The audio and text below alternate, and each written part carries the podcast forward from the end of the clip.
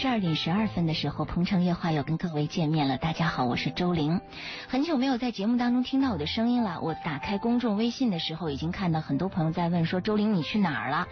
休了一个比较长的假？”所以今天节目的开场白，我是不是应该说一句：“想死大家了？”呃呃，感谢听众朋友在我离开的这一段时间对我的惦记。那今天晚上周四，我们的鹏城夜话呢是惯例。嘉宾周信的周信时间，那今天晚上周信做客直播室，我们选择了一些听众的私信来给大家进行回复，因为到目前为止听众的私信实在是积累的太多太多了，所以我们抓紧时间把听众朋友想。了解的、想解决的问题，抓紧时间啊，一股脑儿的跟大家好好说一说。除此之外呢，我们的热线电话八八三幺零八九八八九八鹏城夜话的腾讯新浪微博，还有我们的公众微信平台，搜索八九八周玲，在公众微信平台上您还可以继续留言。另外，大家如果有问题的话，也可以通过热线来跟我们说一说。嗯，那现在呢，我们就来说一说关于私信的一些问题哈，这些问题。集中的内容和范围还都是呃挺广的，呃，我们说到哪儿算哪儿吧，因为这个私信的内容比较多，所以我们只能按顺序来跟大家聊一聊。嗯，呃，首先要跟大家介绍的这封私信啊，嗯，是一位叫小王的朋友写过来的，对，是吧？嗯，小王说，今年三十三岁了，我老婆比我小五岁，我们相亲认识的。认识六个月后呢，就定亲同居了。后来怀孕有小孩子，小孩两岁后，他出来打工。这几年我们在不同的城市，我们两个人的关系啊比较差，经常为小事情争吵。两年来几乎都是分居，就连回家过年的几天都分开睡觉，根本没有性生活。我老婆她总说我坏脾气，说吵架都是我的原因，还要把我每个月的工资都交给她来管。家里有两个老人和小孩，说实话，我同意交钱，但是我要求他也应该交钱，因为应该共同承担家用嘛，不能只用我的钱。我觉得你也应该出钱，对吧？可是呢，他不同意。我老婆是个没有主见的人，什么事儿都跟他妈妈，也就是我的岳母商量。这两年，他只给家里寄过五六千块钱，那其他的钱去哪儿了？他拒绝告诉我。说实话，我担心他在外面打工有外遇了，否则连同房都不让。希望周老爷能给点意见，我该怎么办？那说到这儿的时候，我们就看到这个小王他的困惑，一个是关于两口子的关系比较差，一个是就是他们的金钱分配问题，还有他担忧老在外面有外遇的问题。是，嗯，就他这个婚姻所有的问题都存在了几个重要的要害的问题。第一，我们讲婚姻的时候讲基础，嗯。他们是相亲认识的，相亲认识往往是一个陌生人，认识很短，又相相当于闪婚。是，相亲认识基础比较差，双方理解度比较低，又闪婚，又分居。嗯，这些都包括了。都包括了。我们曾经这样说过，婚姻的维系啊，它不是靠爱，嗯，它是里边有利益啊，有责任，有很多问题。如果说婚姻是靠爱去维系的话，那很多婚姻都要解体了。嗯，所以婚姻是个比较复杂的。但是我们翻过来讲，如果开始就没有爱，那这个婚姻的困难性就更大。他现在和他妻子的问题就存在这个问题，就一开始就有问题。下面又谈到钱的问题。嗯，所以如果刚开始就有问题，这个结构有问题啊，和基础有问题是最难的。没错。你装修房子，如果结构有问题，那就推倒重来嘛。嗯。你说装修啊，板装饰有点问题，什么地方这个颜色差了，我把它糊掉，可以再再换一种颜色，调整一下。嗯，对，这问题比较大啊，还有牵扯到那个女方的岳母和钱的问题啊，就所有婚姻当中麻烦的事儿，几乎他都牵扯进去了，全摊上了。从这段信当中，我们没有看出他和他妻子之间。有说过什么“我爱你”啊，或者“我思念你”啊，类似这样的。这种恩爱的表现都没有体现出来，没有体现，没有说，立刻就进入到非常现实，而甚至是非常残酷的现实状态当中了。嗯，那这样的一种状况也是让我们觉得有点担忧。我们接下来了解一下啊。嗯，小王说，去年回家过年，我老婆她说，如果我把工资都交给他，就跟我在一起，还说要我改改脾气。以前呢，我每个月工资都交给爸妈。从今年起，我自己的工资我自己存着，每个月寄一千块钱回家给爸妈和孩子用。我也想了，两地分居也不是办法。你看他自己意识到了哈。嗯，我叫他来深圳工作，可是老婆没同意。那如果我过去老婆那工那边工作呢？工资要比深圳低很多。要知道，老婆从来不听我的话，我说啥她都不相信。但在这儿还有个信任的问题，而且还他也考虑了两地分居怎么改变的问题。可是他考虑到了说，如果他去老婆那边，工资低，养家糊口会成为困难。对，这是一个问题。我们说那个当时漂泊在外，还有我们当初讲的下关东啊、闯关东啊，就是为了生存。当时是为了生存，但是现代人的漂流。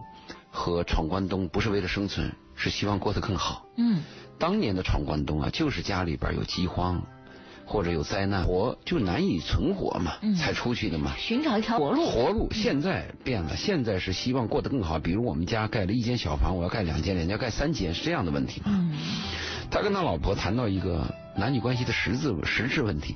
嗯，一个是钱的问题，一个是性的问题。哎，啊，老婆拒绝上床。他拒绝给钱，这这挺有意思的。那 他老婆会不会这样说？你给我钱，我就我就跟你上床。对，那他的意思是不是你给我上床，我就给你钱？哪个在先？先有鸡还有先有蛋？是。但他提了这么一个问题很关键，就如果我回到家乡以后，回到老婆身边，他希望在一起吗？缩短这个距离吗？嗯。那回到老婆身边，他有个明显的问题就是收入低。啊，是。但是让老婆来呢，老婆不干。哎。这个就有问题了。按理说他这个地方收入高，老婆应该是就高不就低。对，因为老婆并没有说在孩子身边嘛。是啊。如果老婆说在孩子身边，我舍不得孩子，对，这可以说得过去。或者家里有老人，我要照顾老人，这可以说得过去吗？但老婆是在外地打工，在另外一个地方打工。嗯。你这个地方工资高，老婆都拒绝来，这里就说明一个什么问题呢？老婆跟他有距离。真的。我不听你的嘛。嗯。老婆是不听你的。他还怀疑老婆，嗯，这关系是真难处。真的就觉得他们两个既冷漠，而且呢又互相不信任，还涉及到金钱的问题。嗯，小王接着说了，说还有一件事儿，前年过年的事儿啊，老婆把我关在卧房外，拒绝跟我同床。我推开门发脾气，在他屁股上狠狠的打了一顿。因为这件事儿，至今他都不肯原谅我。今年出来打工之前，我让他考虑半年时间。如果你不过来，我就怎么怎么的，已经下了最后通牒了。对，嗯，他说我拒绝把工资交给他，是因为他不顾家，也怕他把钱给娘家。再说我们结婚后，他家借的钱一直没有还，也就是他们家之前已经向他借过钱。哎，女方向他们家借过钱。是，他说也不提，已经四五年了，就好像没借过钱一样。所以我拒绝交工资。他在这儿。说明他为什么不愿意把钱交给女方的原因。对啊，倒不是我们说的不上床的问题哈，还是有其他的这个问题都在里面嗯。对，但是他说的这个问题很糟糕，就是动手啊，嗯，是家暴。是，嗯，家暴什么叫家暴呢？家暴一般就是强势方欺负弱势方嘛。嗯。那翻过来讲，如果他老婆五大三粗，他很弱，嗯，没准他进去，他老婆把他塞床底下揍一顿也有可能。可是你会发现，小王认为这件事儿不是一件特特别严重的事儿。他提出来一点哈，我特别注意到他一点，他说。我在他屁股上狠狠的打了一顿。首先，他认为打的这个地方不是 不是一个多么严重的地方。没打脸啊，对，嗯，而且认为不是特别严重，屁股上的肉厚嘛，他觉得不是特别严重的创伤。除此之外，他的你是你把我关在卧房外面，我会进去发脾气打你的。嗯啊，所以你会看到小王，有的男人在家暴这个问题上，他会认为什么叫家暴呢？他觉得我是在。提醒你，我用这种方式在教训你，而不是认为所谓的一种家暴。就说有些很多男人，他们对家暴的认识是错误的嘛。嗯。他认为打老婆是家务事嘛。对，是家务事。而且我也没打你脸嘛。对。而且是因为你拒绝我嘛。嗯。所以我就该打嘛，我火了嘛。对。这个是有误区的。首先，小王要认识到这个是家暴。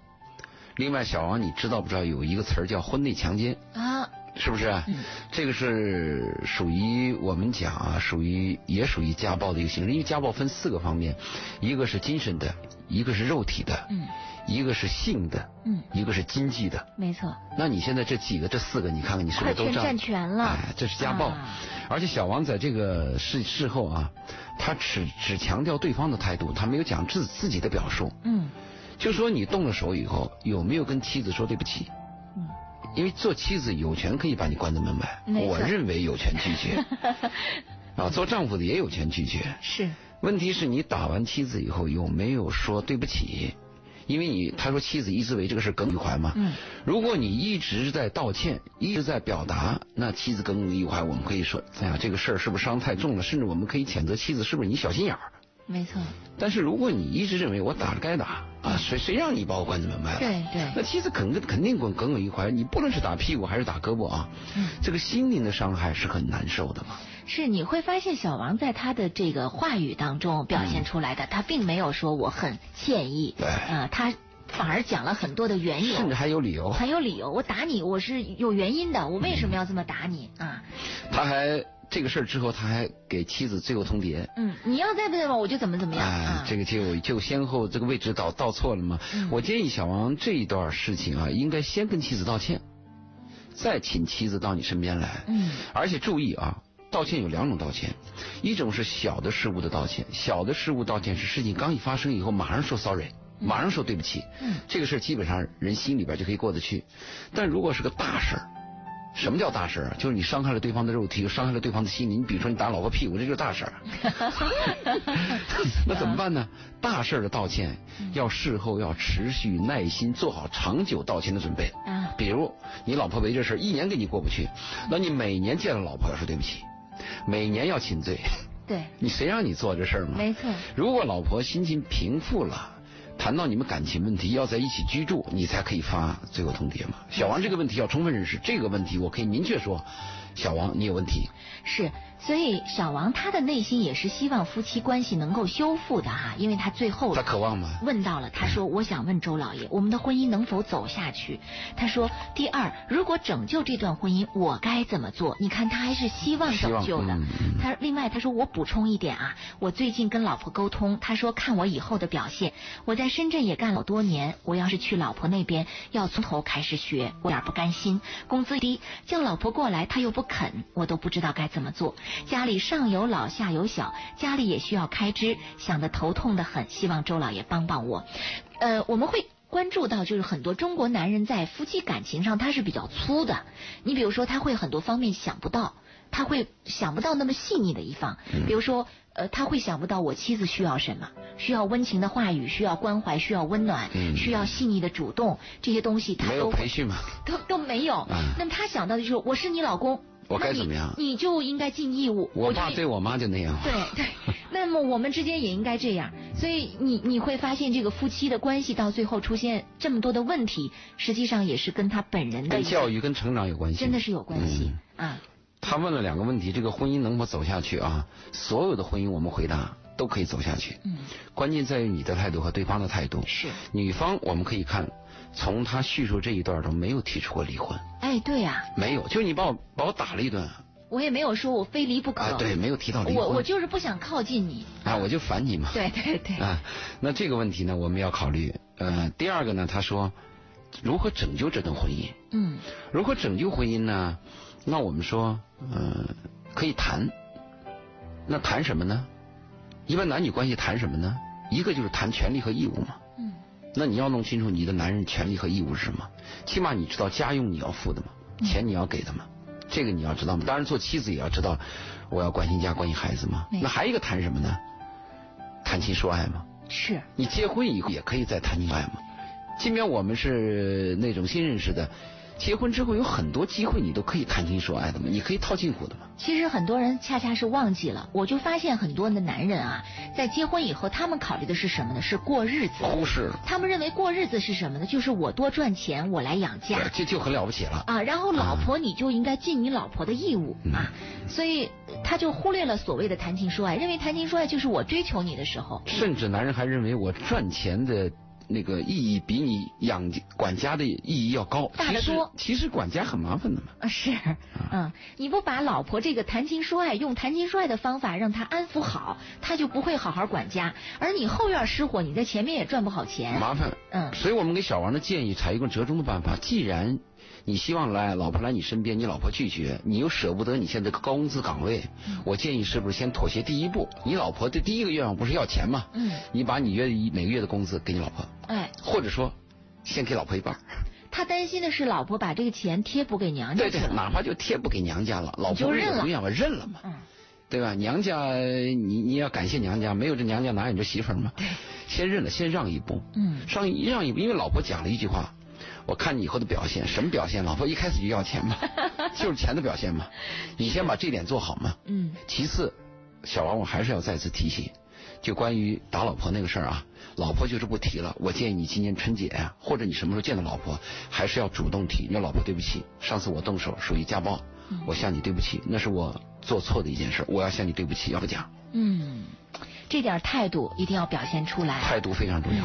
这个钱跟上去，态度跟上去，这就是以后的表现了。你表现好了，那老婆的心也就暖和过来了，暖过来就靠近你了嘛。如果老婆不解气，你说老婆，我上次打你屁股，这次打我脸。我觉得这老婆肯定能解气。呃，你看我们跟您支了这么多招，希望今天小王能够正好在收音机前能够听到啊，帮助你缓解你的这个家庭矛盾和夫妻之间的这种僵化的问题。下一时段回来，我们继续来关注听众朋友的私信，《鹏城夜话》等你来听。稍后的时间，我们继续听大家的私信。您会发现有一些问题在自己的身上也有所呈现，虽然听的是别人的私信，但其实也会涉及到自己的问题。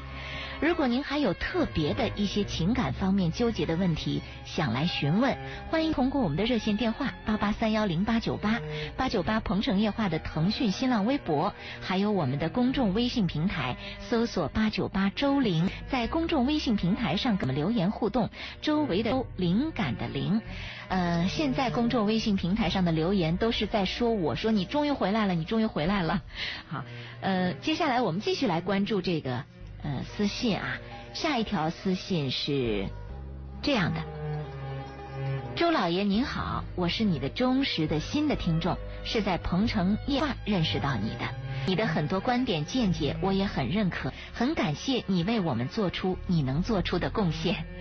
我是八五年的女孩子，在深圳快三年了，因为忙于工作，一直没有找男朋友，也没有碰到自己合适的，没有花心思的方面。去年十一月份过生日，让我非常惊讶的是，我居然来到这个年龄了，但我还是一个人，我有点落寞，可还是心中对未来有着美好的生活的信念，也明白自己要成为的人，以及也给自己做了规划。家人从很早就一直在我耳边说要早点找个人嫁了，但我就是狠不下心去结婚，而且以前也不知道自己要什么。随着时间阅历的增长，我发现自己已经慢慢成长成熟起来，也不会再介意别人，包括家人说自己早点结婚了，因为我自己已经有想法了。我要为自己的人生做好准备，做好规划，更好的去发展自己的事业。我想今年恋爱结婚。目前碰到的，现在碰到想交往但不知要不要交往的人，或者是哪个更靠谱？有一个九零年的男生，比我小五岁，年龄比我小，但思想比较成熟独立，是我老乡。他家人总是催他找女朋友，催得比较急。也因为他是独子，他第一次来我家做饭吃，而且他还自己买菜煮饭。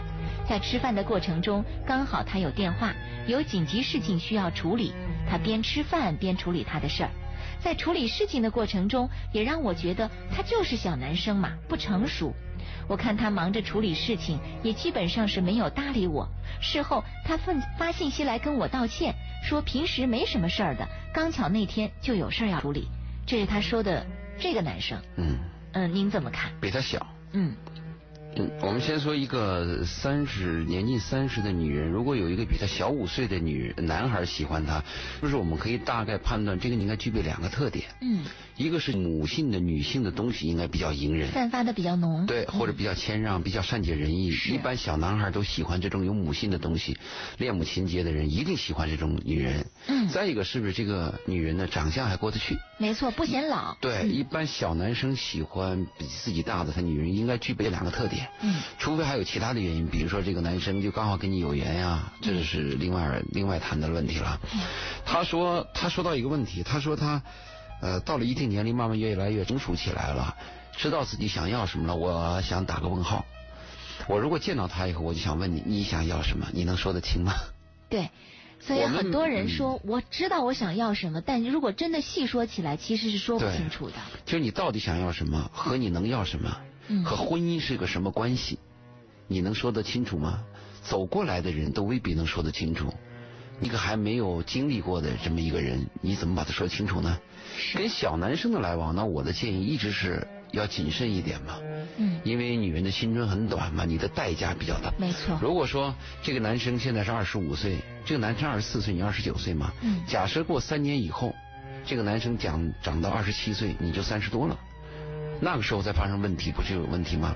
但是这个小男生给我有一个好感，嗯，这个小男生能自己带着东西去他家做做饭吃，这很特别。一般现在男生啊，都是好高骛远，谈大道理，讲理想，讲设计方案，一个比一个强。嗯，但是你说你动个手吧，做一个细节上的事情，你拧一个螺丝吧，修一个门吧，做顿饭吧，没人会。这个男生这一点非常隐忍啊，所以我觉得。这个男生对他其实也是有点吸引力的，因为他说我和他依然在保持着联系，我在想还要不要继续和他交往，就是往男女朋友方向发展。不过我顾虑年龄，还有他的家人。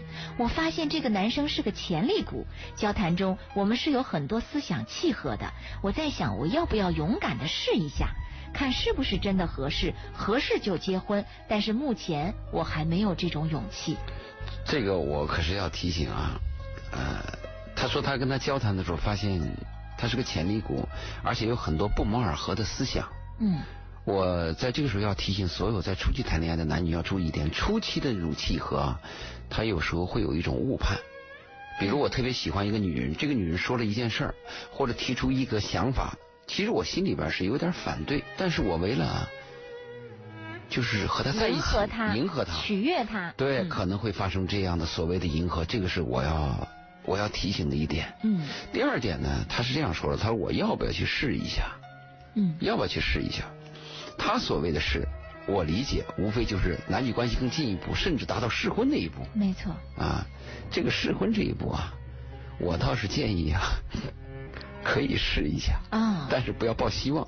啊，不要抱希望啊！因为你作为女人，一生当中没有这种经历是有遗憾的嘛。先去试一下，你一试完，特别是男女关系的深入以后，两性关系就是进进进入以后呢，所有的问题可以暴露出来。嗯，这个男生的问题和你对男生的看法和男生对你的一些看法和分歧全都暴露出来。我倒是建议试一下，因为不是可你在可能在你心里边永远是个遗憾。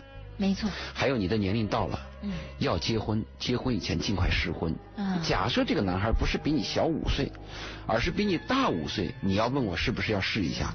我的建议也要试一下，因为试婚总是要试的嘛。人和人的个性，特别是男人上完床以后，很多陋习都会表现出来。没错，没错。所以这个我倒建议去试，只是你要注意，跟小男生的事，你抱的希望要注意。我就是想试一下。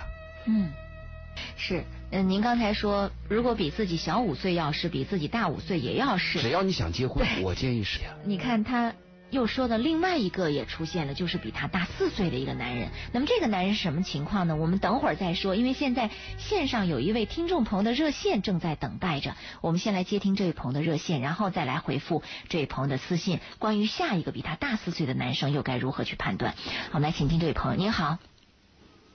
喂，你好。哎，您好，怎么称呼您？哎，我姓何。啊，何先生，您的问题是什么？请讲。对，哎，主持人好，那个杜老师好。你好。呃，我我是这样的，我这个我是呃，我也是一个呃感情问题。嗯。那么这边的情况是这样的，我是也是呃三十三十五嘛，然后呢，现在就是有一个那个女孩子，呃，是三十二的。这个其其实我个人觉得呢，就是从条件方面来说呢，都还是比较呃可以。但是呢，现在我唯一我觉得呢，就是呃也是通过呃也是通过那相亲认识的嘛，是吧啊？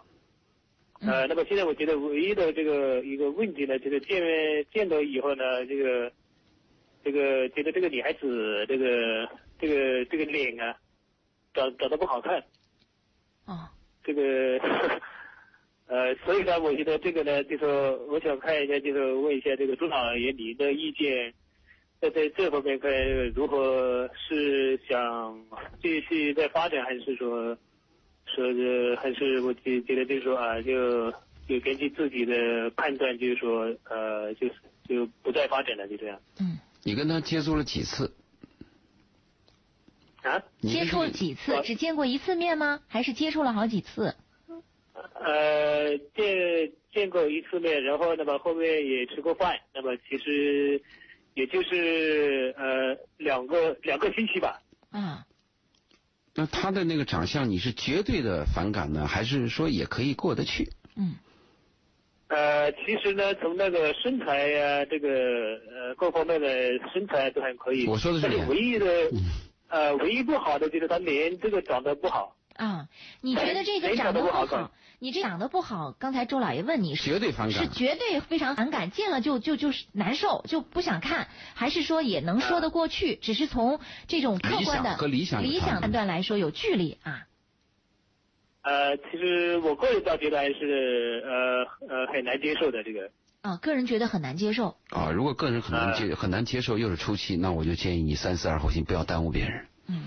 如果你认为自己可以接受，只是拿不出手，虚荣心受影响，那我们是另谈。是，你要考虑好，因为男人心里边有个疙瘩，这个疙瘩又是肯定的，你以后在生活当中会暴露出来的。呃，道理上，道其实何先生，我们讲啊，道理上来讲。你应该找一个内心善良、能跟你过日子、忠实于你、呃可靠的一个女人。因为我们讲恋爱的话，讲爱情讲可爱，讲婚姻讲可靠。我们讲的可靠度，但是我不知道你谈过恋爱没有，结过婚没有。如果说你没有结过婚，没有对，那这种男这种男人啊，就有一个爱情梦。我就担心这个爱情梦在你的结婚跟这个女人结婚以后有了孩子以后发生啊，这个这个女人在我心里边一直有疙瘩，我一直希望找个漂亮，最后有了孩子啊，我也有成就了，终于发现一个漂亮的，我担心你那个时候把别人害的，害得很惨。如果说你有过经历，你懂得灵魂和内在很重要，那我们就另谈了。所以我建议你，如果你很单纯，你对这个脸又是非常的计较。对方又是初次只见面两次，那我建议你不要耽误人家时间。你心里边，你因为你心里边是绝对的嘛，你刚才回答已经说了嘛，你是不能接受的。呃，那个脸你是没，你那个脸你是要面对的呀。是，那是那是，因为我就是这样觉得，因为而且如果而且这个脸这个问题，这个脸会越来越糟糕。随着年龄的年龄的这个增加啊，这个是这个是我我这个我很赞同，因为就是女人来说，那么年纪增长的话，那么也如果现在难看，那以后就可能更难看，我更是吧？对，因为你你现在委屈了自己，今后你会委屈对方吗？何必呢？是。但是但是尽管尽管你这跟这个女的你终止了，但是何先生，我还是要给你建议。谈恋爱是可爱，结婚一定是可靠。有一天你会想起我这个道理，可靠可能是最重要的。是一个女人，一个男人一辈子能够从相爱的那一天，也不说相爱吧，就是我们许愿的那一天，我们达成契约那一天，走到底，走到黄昏恋，走到白发苍苍，那是一件多么艰难、多么伟大的事情啊！是。这个事情，这个事情意义更高。但是你年轻嘛，你能不能过这坎儿？如果是我这个年龄，我就能过这个坎儿。脸重不重要？是可靠这更重要啊。对，嗯，对，其实其实那个，对我我个我也是这样。其实来说呢，我现在已经也是也是三十五了。其实我之前呢一路也相了不少，相亲也接不少。但是整个过程当中呢，我就觉得呢这个。这个真的是要找到一个合适的呢，确实确实也是非常难，因为真的。退一步来讲，现在来说也都是，呃，现在也都还没有没有没有结婚，那么也都没有相相。周林，周林跟你说退一步，看退。退一步来讲，这满大街很多整形医院呐。如果这女生真的性格各方面都很合适，身材也不错，是吧？啊你真的对这个啊脸这么在乎的话，这个整形医院也可以来帮帮忙什么之类的。这是周林的建议，我的建议是这样：如果你发现一个人灵魂之美的话，你对他会看得顺眼的。没错没错。假设一个女人靓丽无比，但是你发现她有一种蝎子般的毒心，嗯你会非常失望很。恶心，越过越丑。啊对，因为近距离的交往呢，近距离交往最后你的感知是来源于这个灵魂和内在，长相是一个方面，啊但是最终是来源于灵魂和内在。灵魂的交往。如果灵魂美，你就会觉得他长得美，哪怕他老了，你都会喜欢他。嗯如果他灵魂、他内在很丑，他越外边越漂亮，你会觉得越失望。没错，嗯，这当然这是个理论，只跟你谈了。也许我那个我是你那个年龄，我也做不到你这个水平。是。嗯，好，我们这位先生，我们把这个观点都跟您说了，那么具体最后如何来抉择，您自己来拿主意，好吗？嗯，呃，好的，好的，好的，好好，希望你顺利，希望你顺利。嗯。好，再见。啊嗯，OK OK 啊。好，这个听众朋友有有女女听众不乐意了哈，女听众在公众微信上留言说：“这位先生，您自个儿长得怎么样啊？您还嫌弃别人 哎，他他不能这样讲，？”开始着就是急了。我们是这样，呃，这个女听众我要这样回答，哪怕我长得再丑，我也有一颗求美的心。对，那是我的权利。哪怕你长得再漂亮，你否定我那是你的权利，哎你不能因为说你丑嘛，你你还选别人呢，没这个道理。我就丑，但是我心里就向往，我宁愿一个人单着，我也要找个美女。我哪怕是那个巴黎圣母院上的撞钟人敲钟人，嗯我仍然喜欢艾斯米拉达对，我还是呃嗯别人我看不上，对我看不上别人啊这是他个人权利因为他没有欠，他没有强迫于你。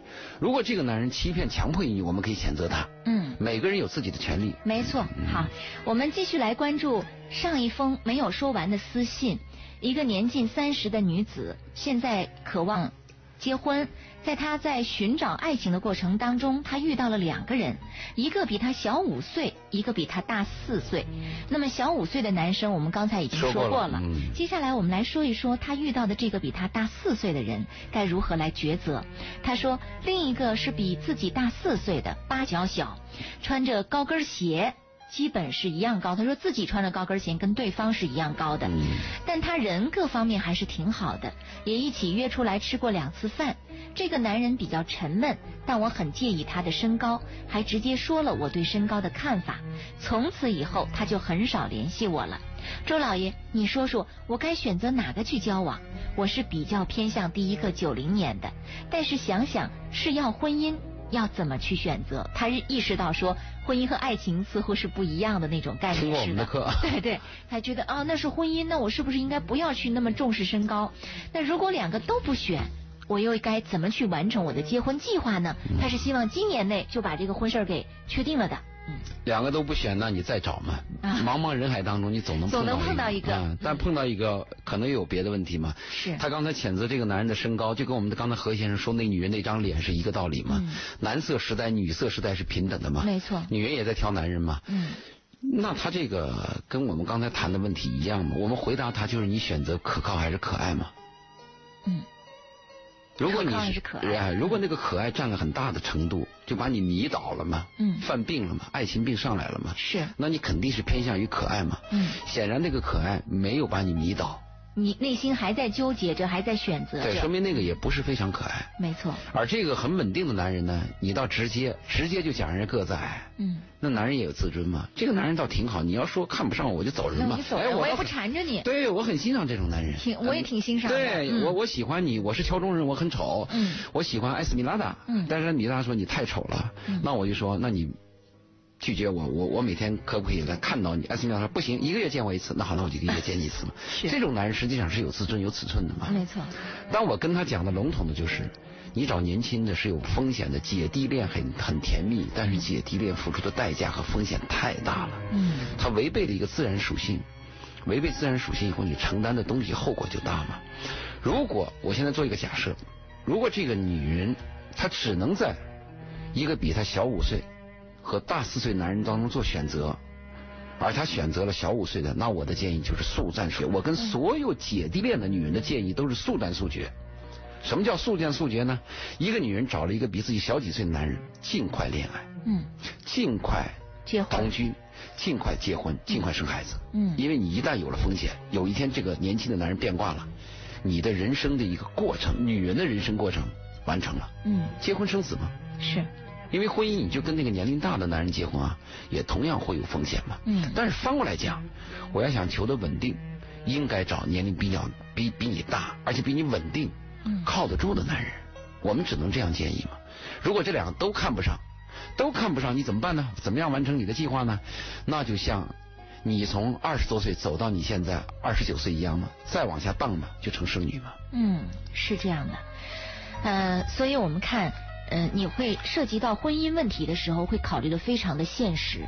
你你就不会像爱情那样说，我随心而发，我应该怎么怎么样怎么样。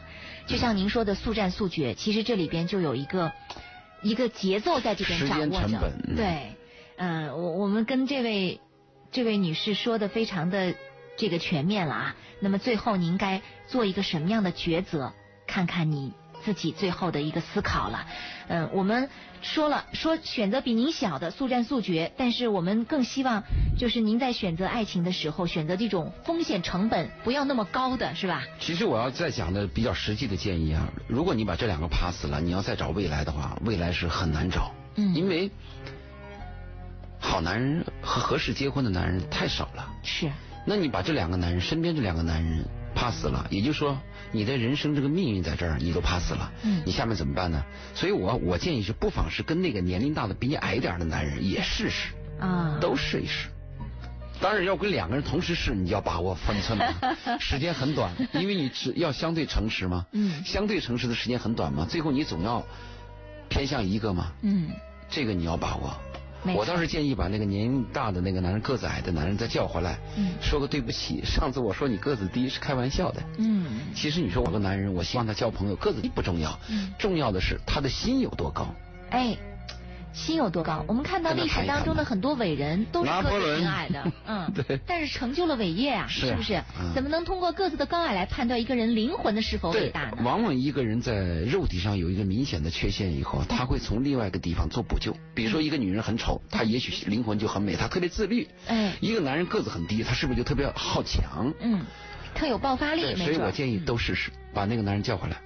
好，呃，我们的公众微信平台上，听众朋友可以继续留言啊，热线电话八八三幺零八九八，等待着您的拨打。今晚周信时间，我们在回复大家的私信的同时，也欢迎您通过热线、微博、微信来跟我们互动。微博是搜索八九八鹏城夜话，腾讯微博和这个新浪微博的。名称是一样的，八九八鹏城夜话，您可以艾特我们，呃，或者直接在公众微信平台上留言，搜索八九八周玲，周围的周，灵感的灵，在公众微信平台上跟我们留言互动，直接拨打热线号码是八八三幺零八九八。谭生万这位朋友问我说：“周玲姐，您是去度蜜月了吧？” 保密，不告诉你。嗯，好，我们继续来关注听众朋友的私信啊。嗯，下一条私信，周老爷您好，因为鹏城夜话，所以知道你。我现在有件困惑的事儿，想问问你可以吗？是这样的，因为我老公常常不定型，变坏的几率很大。所以我想自己拟定一份协议，协议是关于孩子的。协议内容大致是：如果男方有任何出轨以及不良嗜好，女方都可以提出离婚，而且孩子必须归女方。您觉得我的这种方法可行吗？哎，这个事情倒是呃提出来的一个概念，就是现在有很多。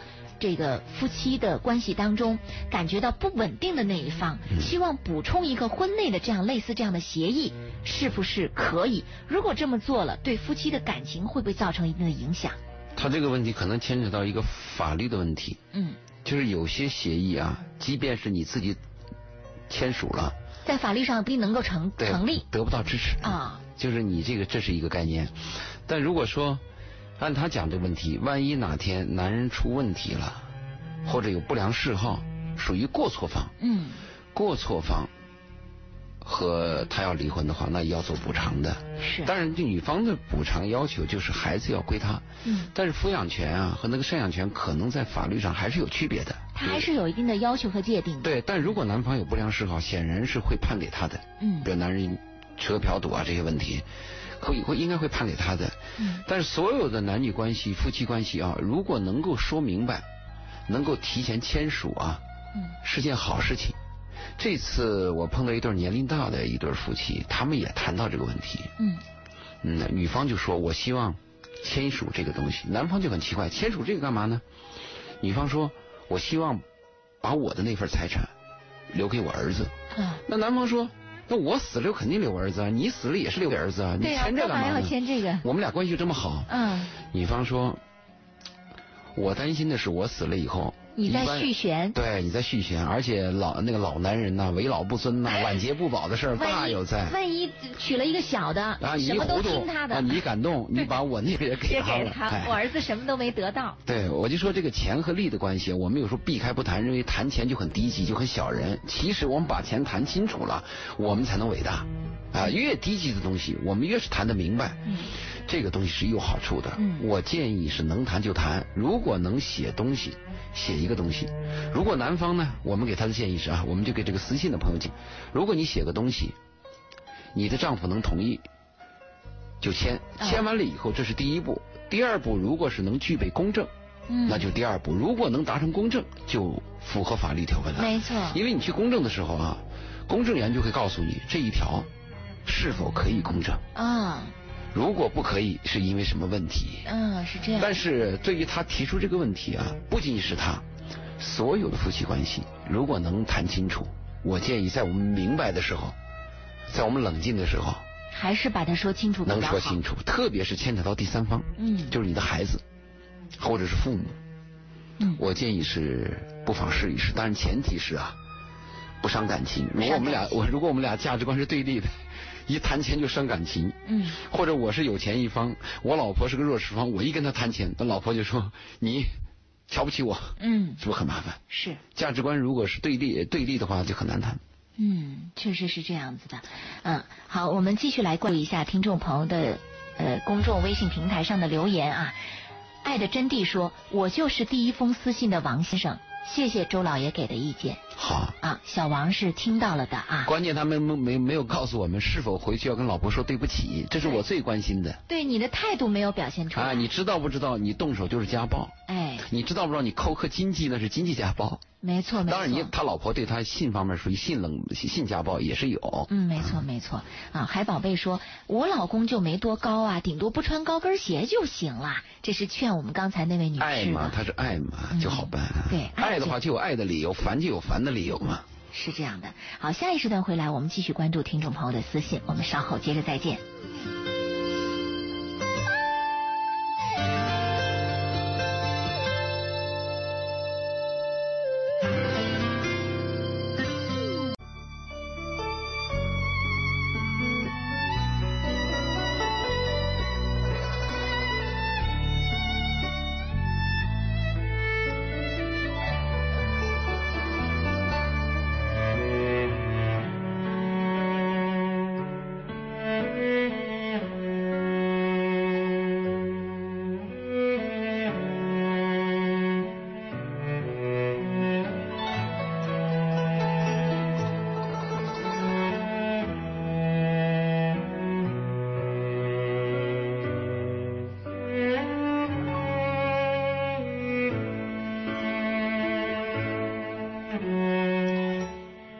电话正在直播，欢迎各位的继续收听。二十三点零八分，我是周玲。今晚的《鹏城夜话》是周信时间，我们正在节目当中回复各位听众朋友，呃，通过新浪微博“周老爷二零幺幺”写给周信的私信。那么继续来关注呃其他的私信。升机前的听众朋友，如果正在收听我们的节目。遇到一些您觉得难解的问题，而和私信有别，您可以通过我们的热线电话八八三幺零八九八八九八鹏城夜话的腾讯新浪微博，还有我们的公众微信平台，搜索八九八周玲，在公众微信平台上跟我们留言互动。好，接下来我们关注的下一条私信是这样写给周老爷的，他说：“呃，周老爷您好。”我经常听您的节目，受益很多。目前我正处于人生十字路口的选择期，想跟您讲述一下我的情况，听听您的建议。我九零年大学读的是旅游酒店管理，二十二岁大学毕业后就到深圳一家五星级酒店做中餐服务员，将近两年。对于酒店工作，算不上喜欢，也不算讨厌。在酒店工作，自己态度是玩玩打打，也没把戏在工作上。工作一年多后，觉得做的有点疲倦，想尝试其他的工作，就离职。接着在深圳一家超市找了份采购的工作，工作大半年，因为超市效益状况不好，以及管理层闲散，这份工作很闲适，而且学不到东西。每天上班，很多人都是混日子。现在我打算辞去这份工作，再找新的发展。我已经二十五岁了，工作和感情都没有着落，工作上没有专业性特长。如果在深圳找工作，三五年后工作上或许有起色，但成家定居是有问题的。如果回老家工作，成家定居问题不大，但自身的工作条件基础打了折扣，所以现在就在去留之间徘徊。有几家亲戚在深圳这边并定居下来，老家是城市城区里，条件算是中等。周老爷，您是怎样看待我目前的现状？非常感谢啊！我们这位朋友，这位年轻的朋友的现状，可以说代表了一大群来深圳创业的年轻朋友的一种目前的情况啊。代表了很多九零后。对。这个九零后的情况和我们那个年代有很大的差别。现在我们公司招人呢。他的第一条件是工资待遇，嗯，加班费用，还有有没空调啊，还有离市区近不近，好不好玩？嗯，如果不好玩，半月工资不要，说走就走了啊，这样的。嗯，我们那一代人呢，首先是先问这样有没有前途。所谓前途来讲，就隐含了一个意思，能不能学到本领？嗯，能不能养家？今后能不能对得起父母？是这个标准就变化很大了。现在年轻人在一个地方干了一一段时间，说走就走，不好玩啊，就说不好玩就走了。你看他学的是酒店管理，在酒店管理干了两年走了。注意，两年的时间非常关键。嗯，一般两年啊，就是公司要提拔你的时候了。实际上，我觉得酒店管理的水是很深的，对，一级级往里边可以干一辈子，真的是这样。对你这个酒店管理，如果你干得好了，我在。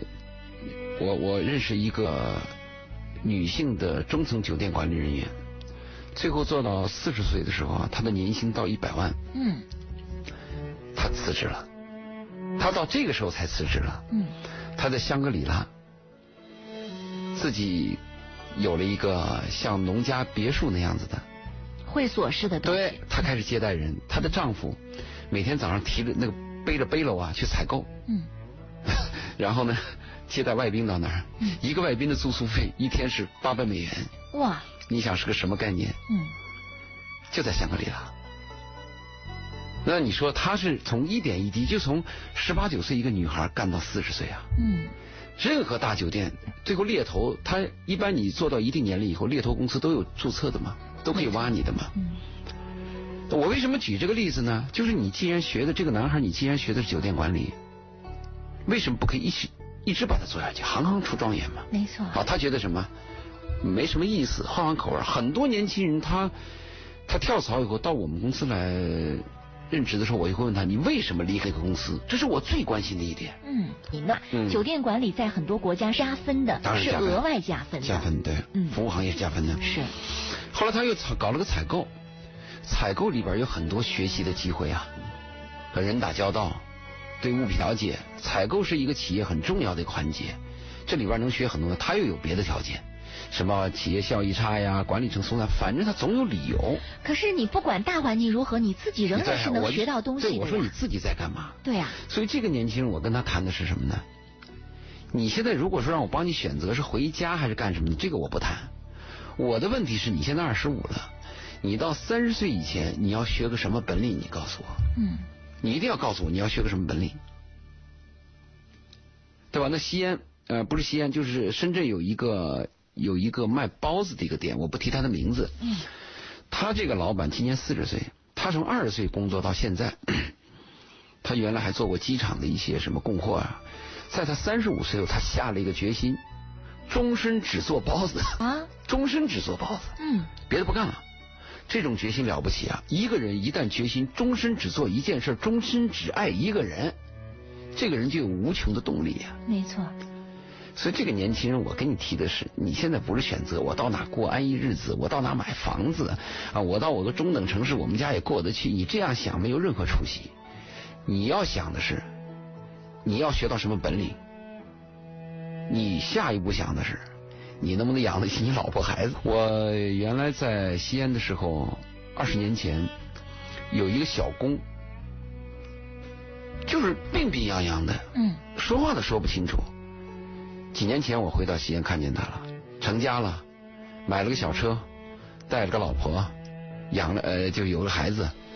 我问他做什么呢？他说，当年我们在你的酒店，在你的那个饭店工作，现在我呢离开饭店以后，我就跟我老婆只做一个早餐。啊，你知道中国人的早餐啊是没有着落的。嗯，早餐自己去做很麻烦，又要起得很早，吃的东西有限。大部分的早餐，中国人的早餐，大部分希望是外购。没错。他就抓住这一点，他早上就做了一个面条和饺子，就早餐的面条和饺子，在北方嘛，很受欢迎。他午餐和晚餐没地方，他租不起门面，嗯，他就租了人家的门面做早餐，养孩子。也就是说，人家只用中午和晚上的这个店铺，他就把早上这段时间给利用起来。对，他就做，他就起个就是摸黑，笨鸟早起身嘛。嗯。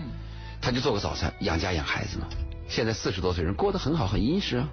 就我就说年轻人你要学本领，投机取巧没意思。你看我去那个华强北啊，啊我招聘的时候也发现，那个工厂招人或者技术工人招人、模具工招人很少，住宿车间招人也很少。你看那个旁边有个柜台说，如果说招销售，排了一大堆年轻人。大可是销售你能学到什么？哎呦，当然销售你找了一个好的公司，你也能学得好。但是大部分年轻人学销售，他是考虑到急功近利，多赚钱，还轻松。嗯，他是这样考虑的。华强北你去看，很多卖手机那些年轻人，就往那一站站一天，叨叨自己手机，看看微信，那个生命就过去了。那女孩我就不说了，男孩你要有本领，也要有真功夫啊。所以我跟这个男孩谈的是。我给你的建议就这位年轻人啊，我们还是希望你能够钻营到一件事情。有志之人立长志，对，无志之人常立志。你总是换来换去，学不到东西，而且也纠结。比如说，他说到在深圳定居很难，其实，在深圳定居不难。当然的了。你就在你要有本领嘛。对你有本领，你在哪定居都不难。我不说别的，就是我们现在新装修那个店，给我们来贴瓷砖的师傅是开着私家车来的。嗯。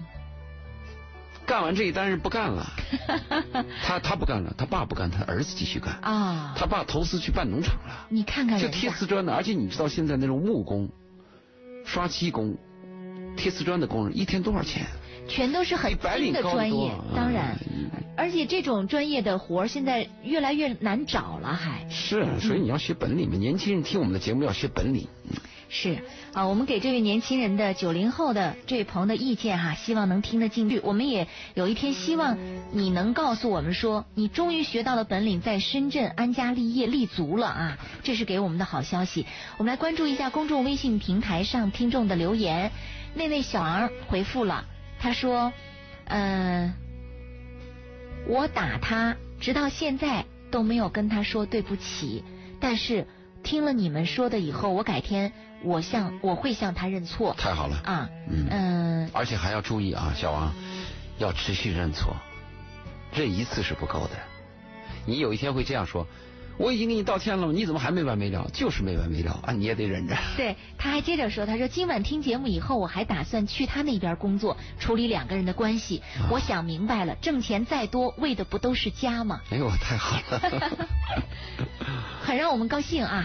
我们非常希望你们的夫妻关系能得到欣慰啊！对，我们的工作有新有有有所收获。没错没错，有一个很好的结果，这让我们很开心啊！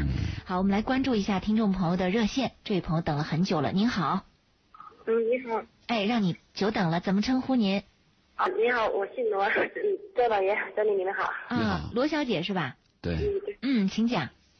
啊，我我就是嗯简简简最主要的讲吧。嗯，您说。嗯，我嗯现在面面临的困境很也其实有很多，哎，我就是我我就说是嗯说嗯说两个吧，就是一是现在嗯我现在快三十岁了嘛，本来嗯嗯现在在家里带小孩一直。嗯，家都都差不多两岁半了，一直都是我带嘛。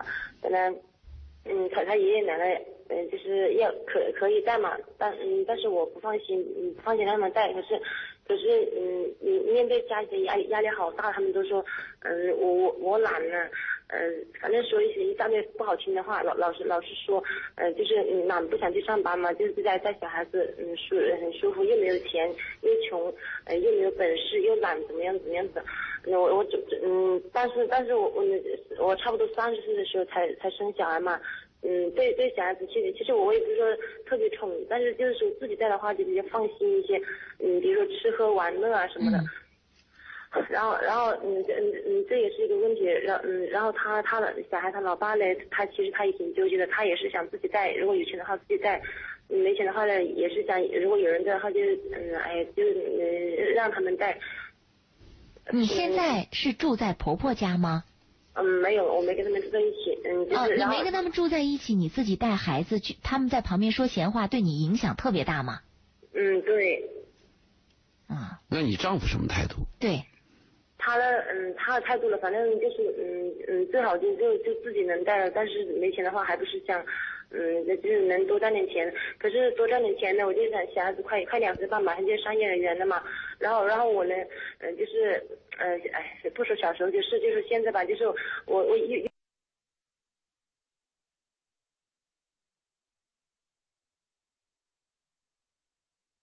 还一直，嗯，小孩子都都差不多两岁半了，一直都是我带嘛，可能。嗯，他他爷爷奶奶，嗯，就是要可可以带嘛，但嗯，但是我不放心，嗯，不放心让他们带。可是，可是嗯，你面对家里的压力压力好大，他们都说，嗯，我我我懒了，嗯，反正说一些一大堆不好听的话，老老是老是说，呃，就是懒不想去上班嘛，就是在带小孩子，嗯，舒很舒服，又没有钱，又穷，呃，又没有本事，又懒，怎么样怎么样子。我我这嗯，但是但是我我我差不多三十岁的时候才才生小孩嘛，嗯，对对小孩子其实其实我也不是说特别宠，但是就是说自己带的话就比较放心一些，嗯，比如说吃喝玩乐啊什么的。然后然后嗯嗯嗯这也是一个问题，然嗯然后他他的小孩他老爸呢，他其实他也挺纠结的，他也是想自己带，有钱的话自己带，没钱的话呢也是想如果有人带的话就嗯哎就嗯让他们带。你现在是住在婆婆家吗？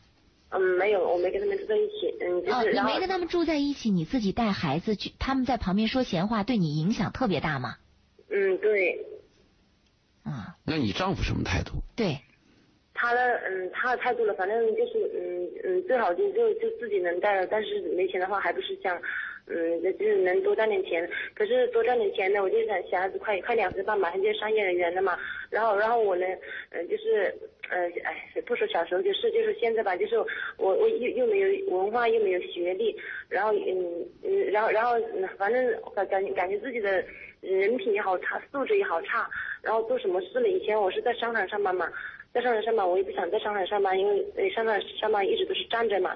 然后，然后我我我又没有技术，又又不知道该做该做什么事，真的是现现在是好为难，而且，嗯，我我感觉小孩子，嗯，我小孩子，嗯，就是一个人好孤单，好喜欢给小孩子玩，我也想再生一个小孩子。然后，嗯，然后就一一是面临经经济上的困困难，二是我我我现在考我我的身体状状况状况也不是很好。嗯，然后然后现在就好矛盾，不知道该怎么办。嗯，罗女士，我们大概听明白了您的情况。一个是现在你在家里带孩子，但是呢，婆家人都认为你在家里偷懒，不出去赚钱，给你了很多的风言风语，让你大受干扰。另外呢，丈夫也比较纠结，觉得你自己带孩子确实是好，但是经济压力也希望你能够出来工作。可是你自己的矛盾是你觉得自己没有学历，没有特长，出去也找不到更好的工作，你更喜欢在家带孩子，而且你还想再生一个孩子。而且你又提到了自己的这个身体状况的问题，提到了这个这个目前的这个经济的问题等等啊，都是一种情况。我们来听听周老爷他的问题就是想过什么日子和能过什么日子的问题。对，这个矛盾在。我们每个人都都都自己有一个期望的值，但是你有没有那个能能力达到的期望值？你比如说这个，这个罗小姐，你谈的是，我就想做全职太太。不，他谈的是，他说我文，那你有的挑当然更好了。如果你没得挑，那你不站柜台你干嘛？嗯，我我我不是站柜台，就是我我我就说不想站柜台，我是我只是想找找份别的工作，或者是学点什么技术。但是我我现在已经三十岁了，不知道点那那我到底要学点什么呀？那我去打工了，一个月就两三千块钱的话，呃，就那简简单单的，然然后小孩子呢又又很吃苦，然后大人又吃苦。你并不是，我不是说不想上班，只是说我不知道该该该该做什么好。你你上班就可能是站柜台这种工作，你想去学习的机会几乎不可能。嗯。我如果这样说可能很残酷，因为比你有知识有文化的年轻人太多了，而且你已经错过了那个学习的机会。从三十岁的女人，你有孩子以后，你的那个学习技能和记忆力和理解力都在下降。嗯。而且你学习还有一个问题，你要投资要投入，你投得了吗？对，你一定要哎，对对，有些人你的能力比较差，你就出苦力嘛。我什么不可以？我我任劳任怨吗？怎么不可以呢？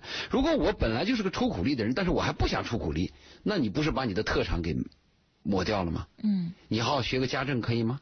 哎，说到这儿，我想起了我曾经找了一个钟点工，她老老公是一个厨师，她就在家从来没做过饭，啊，但她出来做钟点工。听过。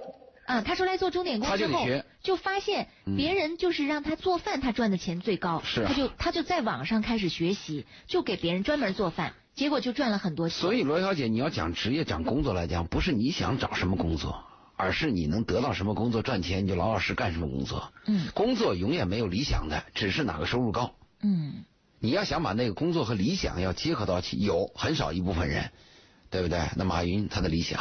和他的工作是结合的，成龙跟他的工作和理想也是结合的。是，那你你要考虑到你的这个能力和社会的残酷性嘛？这是我要回答他第一个问题。第二个问题，他说他带孩子这个问题啊，嗯，我倒是建议母亲带孩子比较好。是，因为老人带孩子会把孩子惯坏，会有很多毛病。妈妈带孩子情况比较好。嗯。这个是比较好的一个做法，我我我比较支持，因为你丈夫也支持你。至于你的什么公公婆婆说你，他们离得远嘛，山高皇帝远，管不着嘛。嗯。如果你的丈夫反对，那问题就大了。可是可是他他嗯，他们老是在他儿子面前就是说一些讽刺的话，风言风语。啊，那少不了的。你呀，罗小姐，你走你你你你一辈子做人，都会面临风言风语。都会面临各种人说各种话。你不活了。那我也面临风言风语，周林也面临风言风语，怎么办？今天我们的节目播出去之后，不知道有多少风言风语。对呀，不错了啊。嗯，是啊，所以你这个风言风语看来自于何方？嗯，如果它来自于你最爱的人和最重视的人，你要引起高度重视。如果这些风言风语的人无所谓，无所谓了。是啊。可是可嗯，可是我我我我我也我我我自己自身的自身的毛病很多，嗯，然后跟他一起相处的时候，他他也是老是。他是谁？那个他老公，指的是老公、是吧？嗯嗯，那那你知道你的问题很多，你慢慢改嘛，谦虚一点嘛，态度好就行嘛。每次犯错误，每次说对不起，每次犯错误，每次就说我要改，而且说我明天会做得更好，态度非常重要。嗯，他说他他嗯嗯，他说他说我耳朵听出茧子来了。